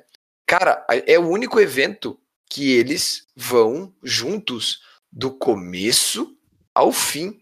É o único evento. E se você pegar, pega o arco daquele da, do evento que eles fazem com outra escola lá, que é a Iroha, que toca junto com o Rick Gaia.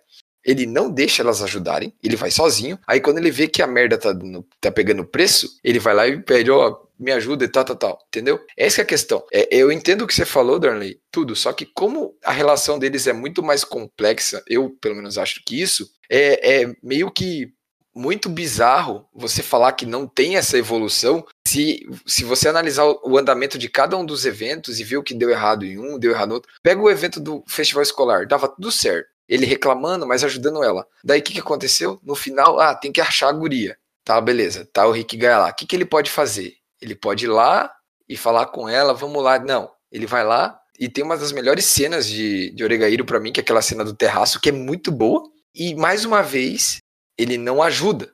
Ele gera uma intriga, ele gera um, um problema, que ele só ele que se fode, né? É, no caso. E para que as coisas funcionem. Então, assim, eu vejo que existe essa evolução, tá? Ela acontece de uma maneira muito turbulenta e muito. é, ela é bagunçada, sabe? Ela não vai crescendo retinho, ela vai aumentando e ela só é atingida no último evento que eles fazem juntos. Oscilando. É, exato, oscila, isso mesmo. Ela vem oscilando, mas ela só vai atingir o ápice, no caso, ou seja, a relação deles só vai. Da, da relação, desculpa. O evento deles só começa e termina com eles juntos no último evento. Porque é quando eles realmente estão trabalhando juntos.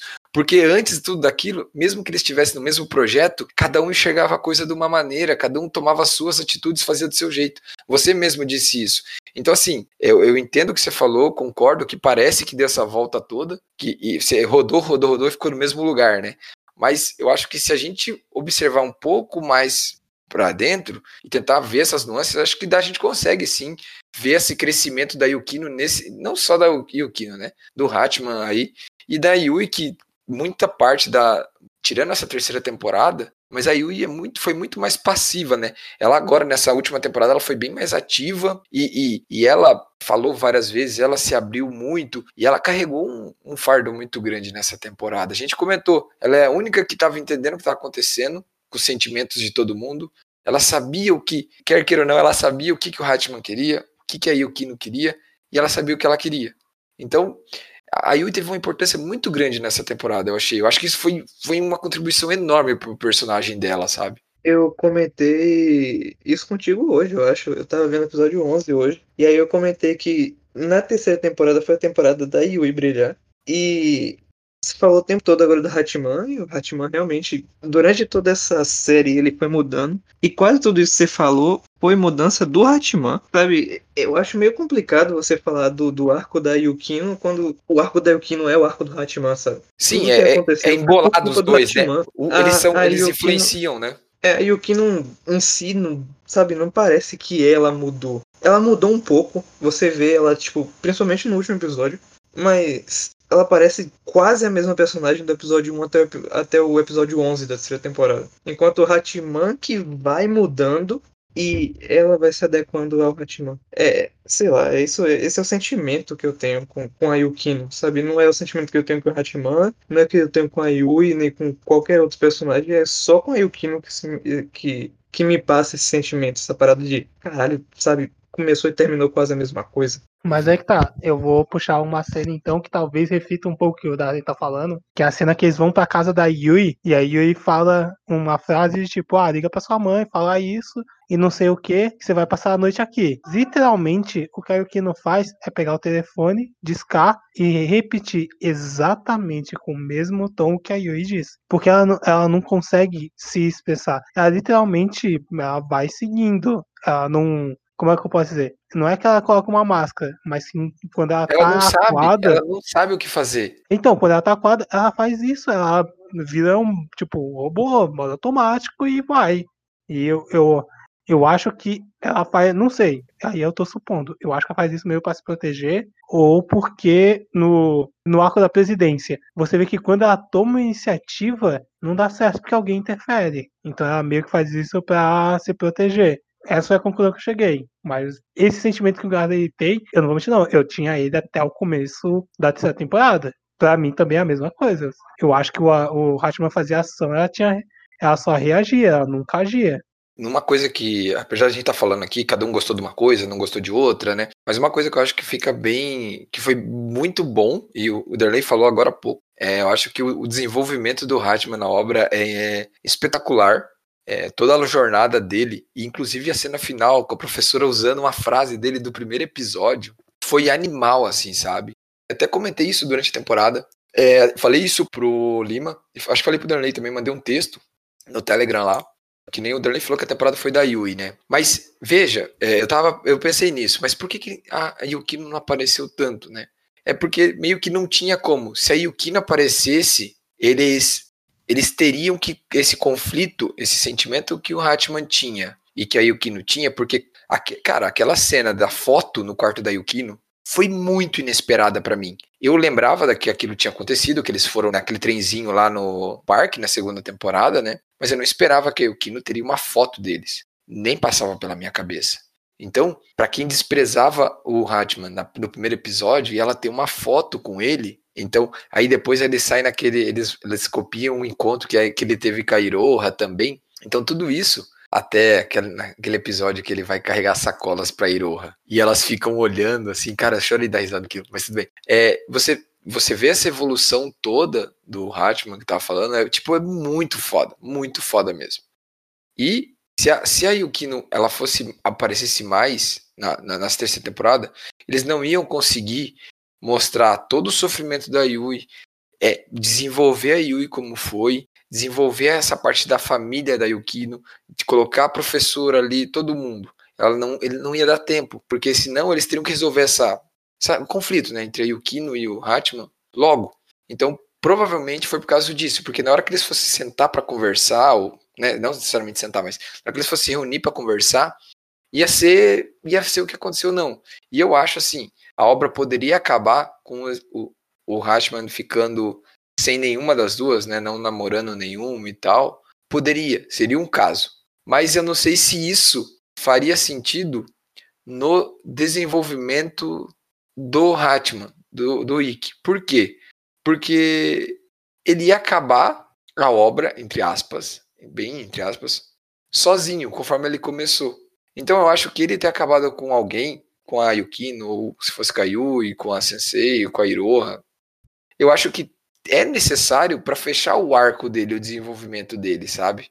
Então, você ter o, o, o Hatman no final da, da, da obra, entendendo a importância de alguém para a vida dele, tentando compreender todo aquele sentimento, tudo aquilo que ele passou e, e tudo aquilo que a professora falou, que ele, ela, ela falou naquele discurso final, que falou vários sentimentos, amor, ódio, é, é, ódio, raiva, inveja, felicidade, tudo, que você não consegue resumir tudo isso numa palavra chamada amor e direcionar isso para uma pessoa. Então, eu acho que é, para o desenvolvimento do Hatman, faz sentido ele que ele termine com um par romântico. Entendeu? É, é o que eu entendo, sabe? Em termos de desenvolvimento de personagem, eu tô falando agora. Então, essa parte que provavelmente eu mais discordo de vocês dois. Não, eu ia dizer que eu achava que ele podia terminar sozinho também, mas continua você. Sério, eu podia já criar, você era o devoto da Sensei e nada mais me faltará, mas. No meu coração era Sensei. Mas eu acredito que um, que um final sozinho também também funcionaria no, no, crescimento do personagem. Mas eu posso falar depois você terminar, se eu tiver alguma coisa pra falar. Não, eu não, eu ia ser. Eu ia falar assim, sinto que é, pra mim faria sentido ele terminar sozinho, porque eu não sei. No, em alguns. Tem um filme, o Clube dos Cinco, que é basicamente adolescentes e diálogos. E você pensa que eles constroem uma verdadeira, quando no final, no, quando eles voltam para a realidade deles, eles falam que não, aquilo foi apenas uma tarde. E faria, para mim, faria sentido ele acabar sozinho, porque eu gosto da relação dos três. E eu tô falando isso pessoalmente, não tô dizendo com relação à obra. Eu, eu entendo que o Arthur faz sobre progressão de personagem, mas se terminasse do, no último capítulo entendendo que a relação dos três é a mais importante do que ele escolher alguém, para mim faria todo sentido, porque ele tá dando valor às relações que ele tem. Você tinha como fazer isso sem ele terminar com alguém. Eu também acho que podia mostrar como a amizade, sabe, também é um, um sentimento verdadeiro. Como ele poderia terminar e não mostrar que ah, o sentimento verdadeiro era o, era o amor, era uma namorada, sabe? Ele termina e ele tem amigos e ele agora se entende e ele ele tá entre aspas sozinho mas ele não tá sozinho de verdade. Ele, ele tá solteiro, mas não tá sozinho. É, ele, ele tá, tá solteiro, solteiro, mas não tá sozinho. É, ele não tá sozinho, sabe? Ele tem amigos, ele construiu relações. É, eu não acho que, sei lá, assim que ele acabar a escola, aquelas pessoas vão abandonar ele. É, algo sólido já existe ali. Eu acho que funciona ele terminando namorando com qualquer uma, quanto funciona ele terminando sozinho depois que eu vi esse último episódio, eu já não sei mais qual eu prefiro, mas eu acho que dos dois jeitos funciona e dos dois jeitos eu ficaria feliz, sabe? Não acho que existiria um jeito ruim. Talvez um hum. melhor, mas não um ruim. Mas é que tá, inclusive a cena da Sauda meio que reflete isso. Que é, eu não preciso da resposta, só vamos te apoiar. Exatamente. Exatamente. Porque ele não falou para Tipo assim, ali, em nenhum momento, foi assumido o namoro entre os dois. Em nenhum momento. Tipo, é, tem as insinuações, a Iroha, claro, ela sabe porque a Iroha é, né? A bicha é braba. Melhor boneca, só perde pra professora e pra mãe da Yui. a mãe da Yui foi foda, hein, velho? Ela dando de comer ali foi muito bom, velho. Não, calma aí, tem o Saika. Tem o Saika também, irmão. Saika aí, ó. Saika é um personagem relevante que poderia sim, best wife. então, o que eu, eu, ia comentar, tipo, é, isso que. Esse final dele sozinho, né? É, ele funcionaria, tá. Mas para ele funcionar, eu acho que teria que, é, claro, né, teria que ser escrito de outra forma, com certeza, porque teria que ter um equilíbrio mais na temporada entre as cenas tanto da Yukino quanto da Yui, e a gente teria que ter uma outra forma de resolver é, a questão dele mesmo, pessoal, entendeu? Eu até falei pro, pro Derley que, que nessa conversa no dia, né, Derley, sobre o, o final com a Sensei que a gente queria, né? Eu, assim, a gente até falou, né? Eu falei assim, ah, se a pessoa aí tem um. Beleza, ele não fica com ninguém porque quer que as duas continuem sendo amigas. Isso é uma coisa que o fato do, do Hitman estar junto da Yukino e a Yui vem para conversar para ele, com eles, para continuar sendo amiga da Yukino, só mostra e só prova a, a, a ideia de codependência, aquela pira toda da, da, da Haruno não funciona desde que eles conversem e se resolvam, entendeu? A, a, aquela pira toda da Haruno, ela só, ela só faz sentido se a relação entre eles for falsa, ou seja, se eles ficarem de, ah, não sei o que, não fala, não sei o que. Mas ali, como houve, inclusive, pela primeira vez, né, a gente teve a Yui assumindo na cara da Yukino e do Hatman os sentimentos dela. Ou seja, Yukino, se você bobear, ó, tô no jogo. não, não é isso, eu Falta sei. dois anos pra poder beber. Exato. Não, não. Três Foi, foi, foi, foi essa fita. Não, três anos é a Ido. Esse, É, esse- Foi, foi, a- mas foi essa fita mesmo. A Idoha cantou a bola. Ô, espera aí, espera vocês poderem beber. Vai pro barcinho. aí o Aí- senhor, é, senhor, senhor responsabilidade vai ter que assumir o peido.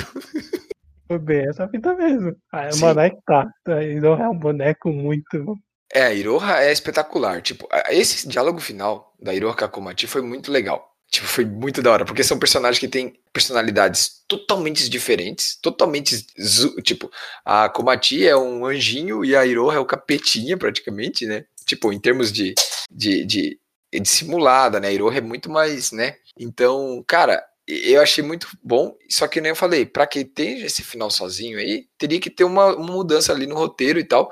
E é, que a gente tava falando sobre o final da Sensei, eu até falei pro, que eu- retomando o que eu falei antes, falei pro Darley, imagine ter um time skip, o Hatman não fica com nenhuma, fala, ó, vocês, a gente continuar amigo, é, vamos, pá, não vai rolar, aí pula pra formatura dele, ele tá saindo assim pelo portão da escola e vem a Sensei com aquele carrão bonitão, ele entra no carro e vai embora, tá ligado? Putz, seria um final da hora, né, cara?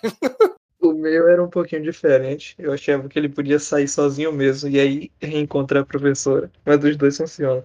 Ó, só vou dizer aqui uma coisa que todos os finais de vários personagens existem na Visual Novel. Se você quiser, tiver interesse, tá lá. Eu É, não exato. sou de jogar PowerPoint não, mas na minha, na minha cabeça o Canon é o da professora da Visual Novel. Nem vi, mas é. Nem vi mais é. É, tem uma coisa até, acho que foi com você, Leandro, que eu falei, né, que tem um final que a Yukino fica com o Hayama. Sim, se eu não me engano é o final que ele fica com a Yui. É, cara, eu fiquei, eu fiquei possesso quando o Leandro falou isso. Eu falei assim, é, não faz nenhum sentido. Tipo, tem que ter uma construção narrativa totalmente diferente, assim, né? Mas tudo bem. É, quem quiser os finais, todos os finais tem na Visual Novel, né? Lembrando que Oregairo é uma, vem de uma light novel, né? Isso, vai, vai refrisar que a Light Novel é a obra original. Isso. Inclusive, tem uma coisa que eu esqueci de citar, mas que eu gosto dessa terceira temporada, é que na primeira e na segunda, justamente porque eles tinham menos tempos, toda a referência que o Hatman fazia a anime ou mangá, meio que foi cortada. Nessa terceira temporada, ah, amigo, tem, tem os bagulho que olha assim, Tem, Caralho, tem bastante coisa. tem bastante coisa. Se, se você Tem. ficar atento detalhe e a que tá escrito na tela, vai ser divertido achar. E o Oregairo eu acho que tem outra coisa que é bem legal também, que é, é uma obra que é gostosa, pelo menos eu acho gostosa de maratonar. Porque como ela tem bastante diálogo, bastante, eh, bastante raciocínio dos personagens, você, você engrena um episódio no outro assim, e, e, e vai indo, sabe? Quando você vê, você já terminou a temporada, pelo menos eu acho. Eu tenho esse mesmo feeling com o Sangatsu no Leon. Quando é uma obra que tem bem mais, uma obra de drama que tem bem mais pensamento, diálogo, eu acho que os- ela, pra mim, fica mais gostosa de maratonar. Monogatari também acontece isso pra mim. Sangatsu eu não acho não. Sangatsu eu acho pesado demais pro cara ver tudo de uma vez. Nessa eu tô com eu, eu fui. A segunda temporada de Sangatsu me deixou mal. Me deixou. Eu tava assistindo, eu tava. Meu estômago doía. Eu tava, eu tava passando mal de verdade assistindo aquela porra. Se alguém for assistir, eu, eu recomendo assistir de pouco em pouco. Vem em dose baixa. Assistir de uma vez só faz mal pra saúde. Nessa eu vou com Darley, hein, mano. O Sangatsu pra mim é o famoso. Assisti, adorei, acho lindo, nunca mais quero ver, ver. Pelo amor de Nunca Deus. mais. Nossa, eu vi três vezes já. E eu leio o mangá eu, também. Eu não tenho coração pra isso, não. Nem coração, nem estômago. Pô, eu lembro até hoje, acho que foi o episódio 11 da segunda temporada. Eu, mano, fazia muito tempo que eu não chorava com anime. Mas nesse eu solucei, mano. Eu cheguei a soluçar. Eu olhei assim, cara, ainda bem que eu não tô no metrô. Porque eu via no metrô, O episódio 11 é o qual? Do bullying? é o da Fazenda. Da Fazenda. Nossa senhora, esse episódio é triste demais. Eita, vamos voltar pra ele, galera. Que, que obra boa. Então, e, eu- e o Leandro, Divertido, Nunca reclamei na vida. exato. O, o, o Lima, você vai ler é, Sangatsu, né? Arthur, eu já disse, um dia que eu estiver feliz, alegre, muito, muito feliz, eu leio. Lê, cara, é bom, velho. O mangá é muito bom. É muito bom. A autora é espetacular, a mulher é muito boa, velho. Impressionante. Mas, assim, tá. Nós falamos bastante coisa aqui e tal. Mas, assim, que pensando no- de maneira geral, assim, o que, que vocês acharam da obra, assim, Pra concluir? Sim. Vocês recomendam, não recomendam? O que, que vocês acham? Eu, assim, eu recomendo. Eu fiquei com. Essa terceira temporada me deu um gosto meio amargo na boca. Mas eu acho que o saldo geral é bom. Eu, eu, gosto, no geral, assim. Eu recomendo. Eu também recomendo, depois de tudo que a gente falou, eu acho que a gente citou mais pontos positivos do que negativos. Existem pontos negativos como qualquer outra obra, mas eu acho que isso, eles ultrapassam qualquer ponto negativo que ela apresente. Sem contar que tem, a, tem um quesito que, se você for pegar desde o começo e não conhece, não se surpreenda com a mudança de traço. Tem esse detalhe que acontece da primeira para a segunda temporada que mudou de estúdio. E vai por mim, foi pra melhor, hein? Puta E- que eu, Ainda achei bem que foda. mudou. Ainda bem que mudou. O primeiro estúdio era o Brands Base, depois foi pros Fios. Talvez isso não tenha deixado claro, mas a gente falou tudo isso daqui de cabeça. Nenhum de nós se preparou, então, pra você ver quão memorável é a obra. Você lembra de vários detalhes dela, mesmo sendo 36 episódios, depois de vários decorreres, vários diálogos, e fica memorável. Existem, existem vários arcos que a gente não citou, justamente porque se você for ver, você vai ver. Ah, eles não falaram isso e você vai se surpreender. Eu recomendo muito. Então, assim, eu já falei isso, né? Eu gosto muito desse tipo de obra com esse tipo, um, um ambiente escolar, com drama, comédia. Eu acho que o grande, o grande charme da obra é o Reitman, é o protagonista. Eu acho que ele é o, é o principal da obra, ele que dá o charme, o jeitão da obra. Ele é muito marcante. A forma, O principalmente- Batman dos animes. é, ele, ele, principalmente a primeira temporada, ele é muito pau no cu, é muito cuzão. Isso é muito legal. Você, ele, ele foge totalmente, totalmente de todos os clichês de um protagonista de uma obra como essa. Aí você tem, na segunda temporada, a entrada da Iroha, que é uma personagem que entra para só complementar. A gente tem a segunda temporada melhor que a primeira. Então, o crescimento da obra toda é muito bom. O estúdio, que o, como o Leandro falou, o Alfio fez um trabalho muito bom, né? E lembrando, o Oregairo teve problemas, a Light Novel teve problemas de atraso. O autor ficou mais de um ano sem lançar o volume, se eu não me lembro. Daí ele falou que ia lançar lá em, em, em novembro, daí atrasou, mas assim, atrasou tudo. Daí quando eles lançaram, foi comentado que iriam fazer a última temporada adaptando os dois volumes restantes da história. Ó, a primeira temporada foi de 2013, a segunda temporada 2015 e agora a terceira em 2020. Então, cara, foram cinco fucking anos de espera pra ver essa- esse final. Olha como esse autor demorou, cara. E, de maneira geral, a obra é curta para uma light novel, ela só tem 13 volumes, não tem no Brasil ainda, só tem. São 14, não são não? Calma aí. A história E ele principal ia terminar no 12. é que esses três essas não são da história principal. Não, então, tem 14 volumes, mais 14. os três extras. Ah, tá. Então são 17 ao todo, então isso? É, não, se você quiser seguir só a história de. Só a história. Só 14, cronológica, então não era 13 14. igual eu falei. Então, beleza. Então são 14, isso aí, fechou. Então, então na realidade, que eu falei que seriam dois, então foram três volumes então adaptados nessa temporada, não dois. Foram três, então. É, a gente Porque- comemora, é, realmente. É isso, exato. Então, porque a primeira e a segunda temporada adaptam até o volume 11 da Light Novel. Então, esse adap- adaptou até o volume o 12, o 13 e o 14, três volumes. Então, eu não sei se é confirmado, porque eu não tenho a- a- o, o volume 12, mas o final da segunda temporada é o comecinho do volume 12. Ah, então é isso aí. Então é essa conta de pão que nós fizemos aí mesmo. Então, então o nosso raciocínio sobre a quantidade de material para adaptar fez sentido do mesmo jeito. Então não tá errado. É, tem menos, tem menos material nessa temporada do que na outra. É, exato. Então tá ok. Então a- a- a- o que nós falamos sobre o pacing, o ritmo da história faz sentido, mesmo as contas estando erradas ali.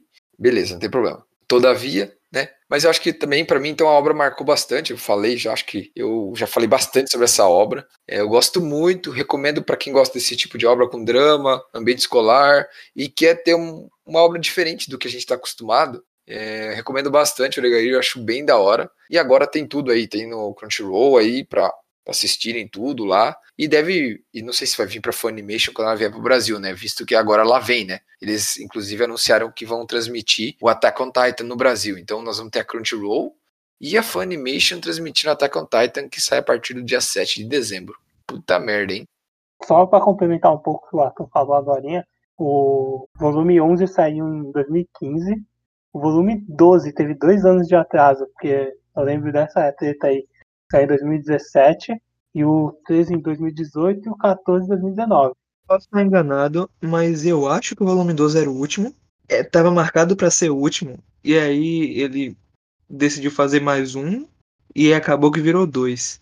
Na época que, que saiu o 12, que tava pra sair o 12, eu acho que era isso mesmo. Eu acompanhei a segunda temporada e a conversa que tinha era essa: é que o, capi, o volume que ia sair ia ser o final, só que aí acabou saindo mais dois e foi o que virou essa temporada. Então, mas uh, foi essa história que eu lembro, foi essa história mesmo. Mas o, o que ele tinha que escrever não cabia um volume só. Tanto que É, depois de tudo que teve, aparentemente não cabia mesmo, não. E uma coisa, vocês. É, o final da novel é exatamente esse final que a gente viu no anime ou é diferente? Vocês sabem disso? Porque eu não sei, na realidade. Não, Foi eu- diferente, eu leio. Se foi. Não, não, juro que eu não sei. Eu, eu, não- eu me evitei toda e qualquer coisa justamente pra não pegar esse spoiler agora. Sim, agora exato. terminou, vamos atrás, né? Sim, Mas- exato. Outro bagulho que eu queria comentar rapidinho é o fato que no, quando sair o último volume do Blu-ray, vai ter uma nova sequência, que vai ser só vendida com o Blu-ray, pelo que eu entendi. Sério? Nossa, isso. Será que eles vão contar um pouco do futuro, assim, alguma coisa assim? Pelo que eu entendi, é isso. Pô, daí podia lançar uma OVA aí, umas duas OVAs, né? Um trio de OVAs aí pra, pra gente estar por dentro disso aí, né? Será que essa temporada vai ter aquela OVA que toda temporada tem? Pode ser, né? Pode ser que seja isso, na realidade. Pelo que eu entendi, é uma sequência sim. Se- Aí se vão fazer um álbum ou não, eu não sei. Puta, vai ser a OVA que a gente precisa pra ver o futuro deles. Que top! Boa! Boa notícia. A gente quem? Eu. Ah, uma, uma outra coisa. Aproveitar aqui o gancho para falar de uma outra obra que tem uma pegada parecida. É, Não, tá bom, não é parecida. É, desculpa. Mas tem uma obra de romance escolar que tem esse esquema do, do personagem que também é baseado numa. que no caso dessa é baseado numa visual novel que se chama a Amagami SS. Não sei se vocês já viram, mas é um anime que tem duas temporadas e são, se eu não me engano, são cinco heroínas diferentes. Quantas que são? De arcos, não é? É, exato. Eu vi, sei lá, um ou dois episódios só. Amagami SS. Eu tá vi o aqui. primeiro e o segundo arco. Não voltei não, Arthur, desculpa. Então, É, eu cara, achei chatão. Ah, eu vi os dois primeiros arcos também, é verdade. tem uns arcos que são bons, tem uns que eu gostei menos, mas eu achei assim, esse tipo de obra adaptada desse jeito, eu acho, tipo, eu acho legal porque mostra o cara se envolvendo com vários personagens e tal, mas eu às vezes eu não me sinto tão envolvido com a obra, sabe? Com o romance assim.